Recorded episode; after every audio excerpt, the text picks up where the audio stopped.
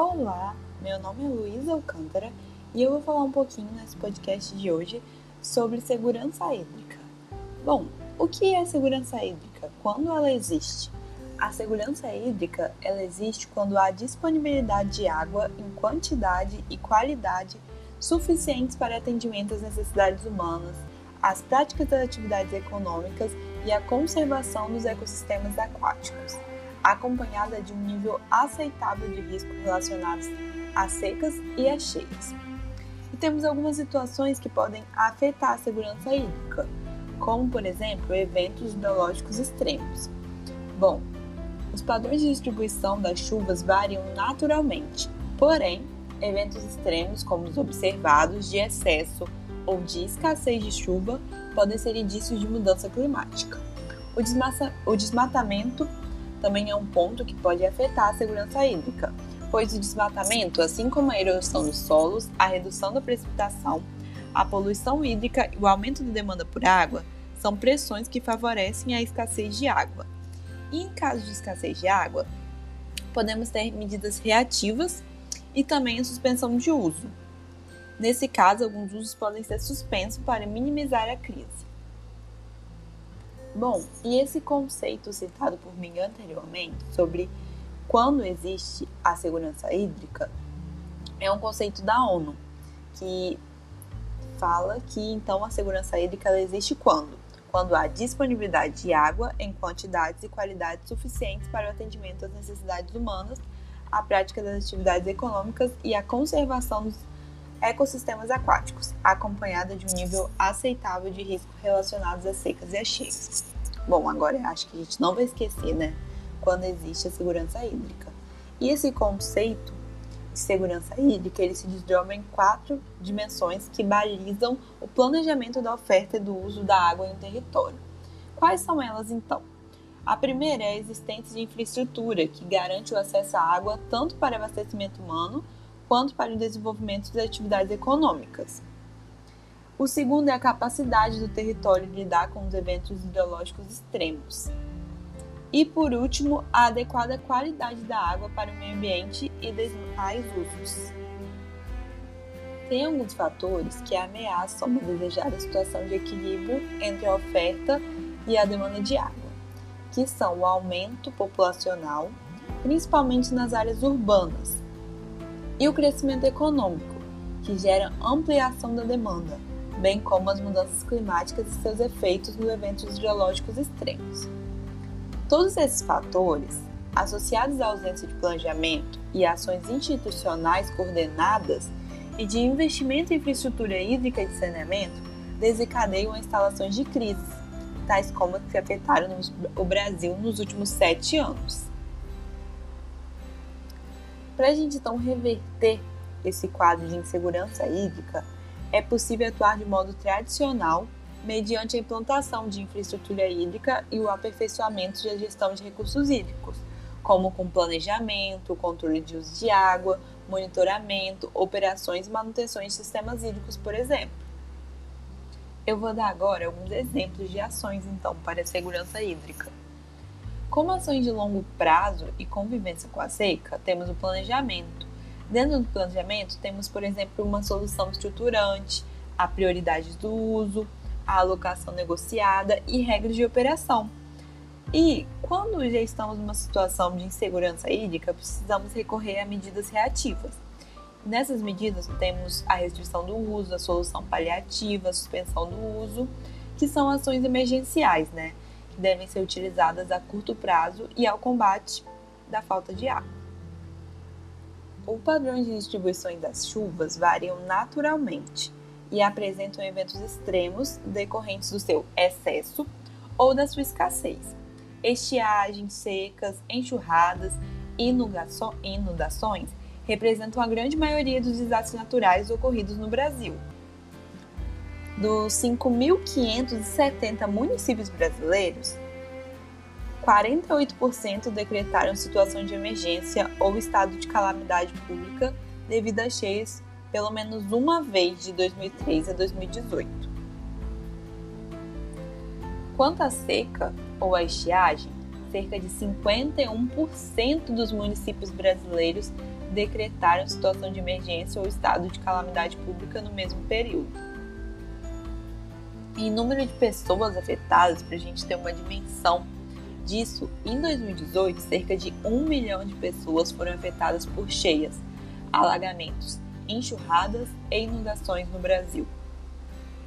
E um dado mais alarmante ainda é que em 2018, cerca de 43 milhões de pessoas foram afetadas por secas e estiagens no Brasil, quase 30 vezes mais do que por cheias.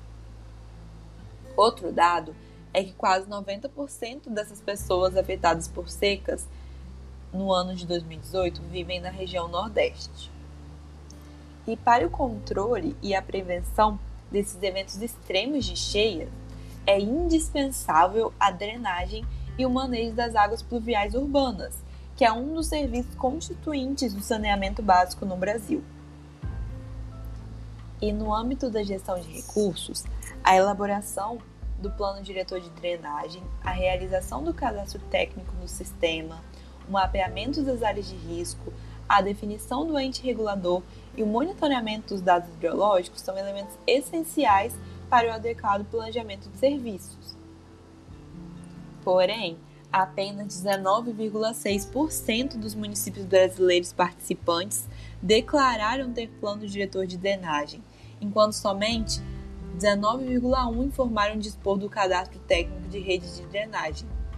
E a existência de mapeamento de áreas de risco de inundações nos cursos águas urbano foi constatada em apenas 29,9% dos municípios.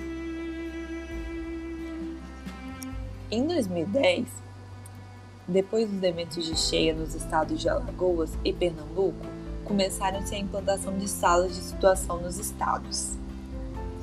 Essas salas elas funcionam como centros de gestão de situações críticas coordenadas pelo órgão gestor de recursos hídricos com representantes do órgão de meteorologia e da Defesa Civil Estadual, e buscam identificar ocorrências e subsidiar a tomada de decisões para adoção antecipada de medidas mitigadoras dos efeitos de secas e de cheias.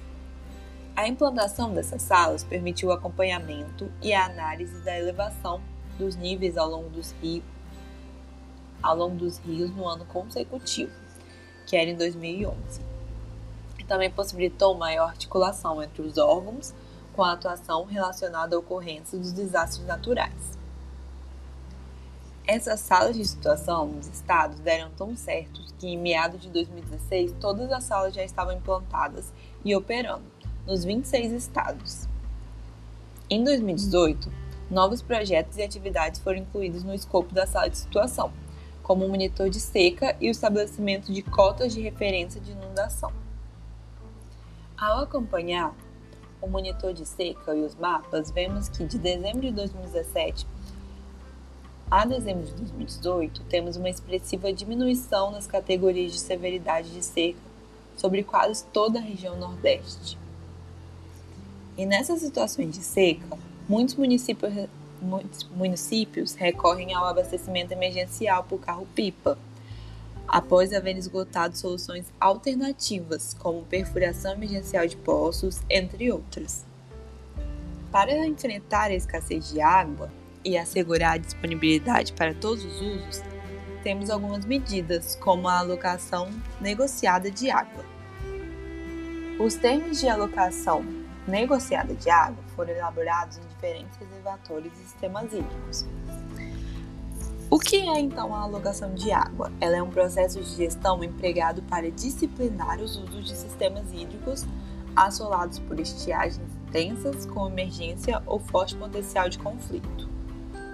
A alocação de água é estabelecida a partir do acompanhamento do estado biológico de cada reservatório ou sistema hídrico.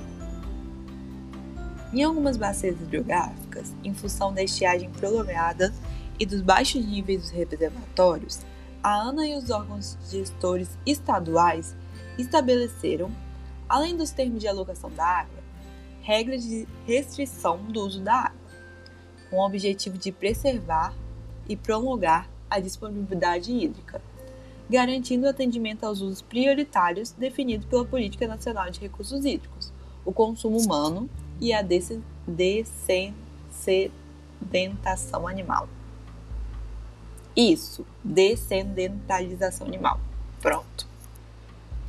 Bom, e visando contribuir para a segurança hídrica da população do semiárido brasileiro, em parceria com governos estaduais e com a Companhia de Pesquisa de Recursos Minerais, ao longo de 2017 e 2018, foram instaladas réguas em 527 pontos em açudes e trechos peneirizados, para poder monitorar né, o nível diário da água. Também em 2017 e 2018 foram realizados levantamentos aerofotogramétricos da parte da seca, permitindo assim, então, a gente conhecer o real potencial de armazenamento de água. Também tivemos várias ações de fiscalização para verificar o cumprimento das regras de restrição do uso estabelecidas por meio das resoluções, que foram intensificadas no semiárido brasileiro.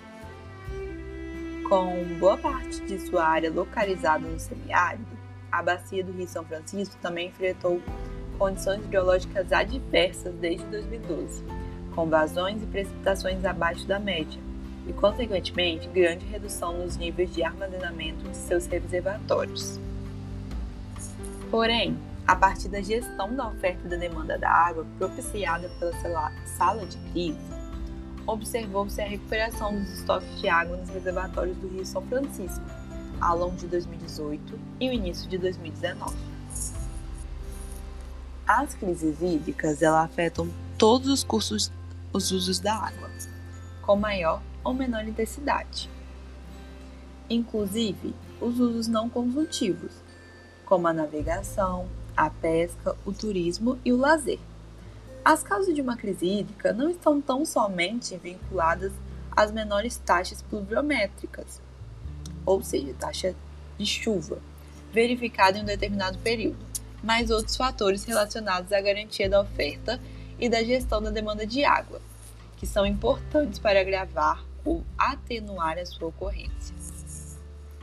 Diante então dessa complexidade e das adversidades das condições de suprimento de água, a população e as atividades econômicas também, a ANA e o Ministério de Desenvolvimento Regional lançaram em abril de 2019 o Plano Nacional de Segurança Hídrica. Esse plano definiu as principais intervenções estruturantes de natureza estratégica e relevância regional, que são necessárias para garantir a oferta de água para abastecimento humano e para o uso em atividades produtivas, e também para melhorar a gestão dos riscos associados a eventos críticos, como cheias e secas. Além disso, também está em atualização o Atlas Brasil, do abastecimento urbano de água, que traz a caracterização e o diagnóstico dos mananciais e do sistema de abastecimento das sedes municipais brasileiras. O Plano Nacional de Segurança Hídrica ele partiu de uma análise criteriosa dos graus de segurança hídrica em todo o território nacional, mensurados por meio do Índice de Segurança Hídrica, que considera quatro dimensões esse índice a humana, a econômica, a ecossistêmica e a de resiliência.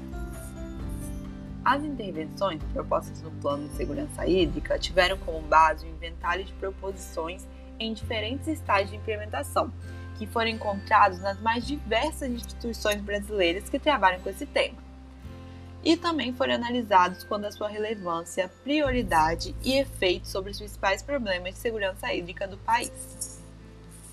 Assim, então, as 166 intervenções analisadas e recomendadas incluem estudos, projetos e obras de barragem, canais, eixos de integração e sistema adutores de água, organizados em um programa de segurança hídrica composto de três componentes: estudos e projetos, obras e institucional, que tem a ver com a operação e a manutenção, resultando em um investimento total de 27,5 bilhões. Quando a gente olha 27,5 bilhões, é um número exorbitante, né? Porém, porém foi feito um cálculo e fala que a cada um real investido para aumentar a segurança hídrica do país, cerca de 15 reais são gerados em benefício para a população brasileira. Ou seja, é um investimento alto, mas que traria um retorno muito mais alto ainda.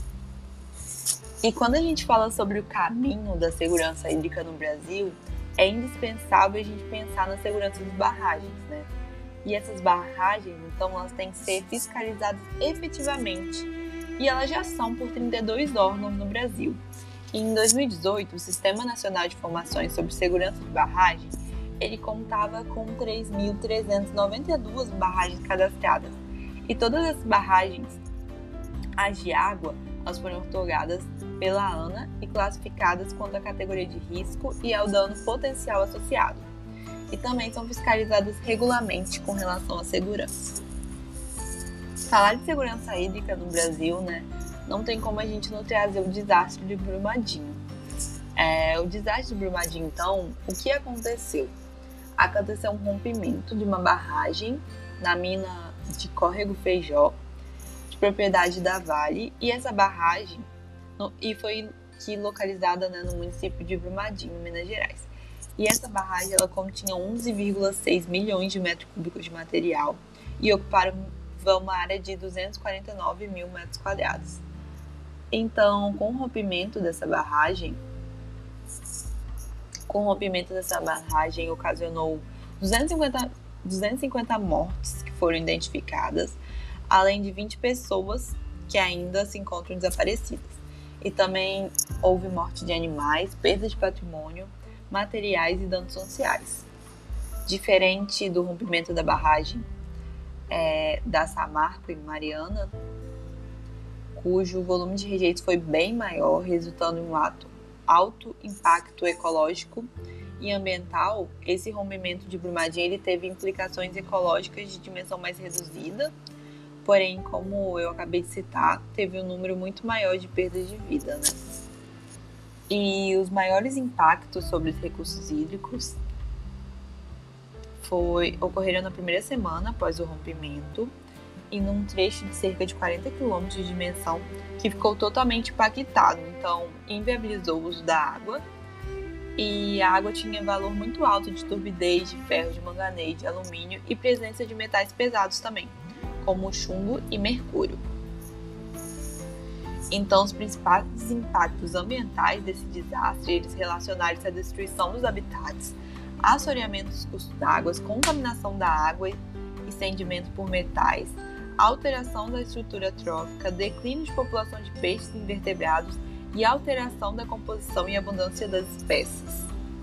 E foram iniciadas então ações de recuperação pela empresa tais como implantação de estruturas de contenção de rejeito, manejo e disposição de rejeito, instalações de diques e barreiras provisórios, além da remoção desse material depositado e intercep interceptação das contribuições de água superficial das vertentes. E a partir disso, algumas medidas têm sido recomendadas e com relação a esse tema, a gente tem que fazer com que tenha o fim do uso desse tipo de barragem no país, né? E isso é muito importante para a segurança hídrica. E assim eu termino então meu podcast sobre segurança hídrica.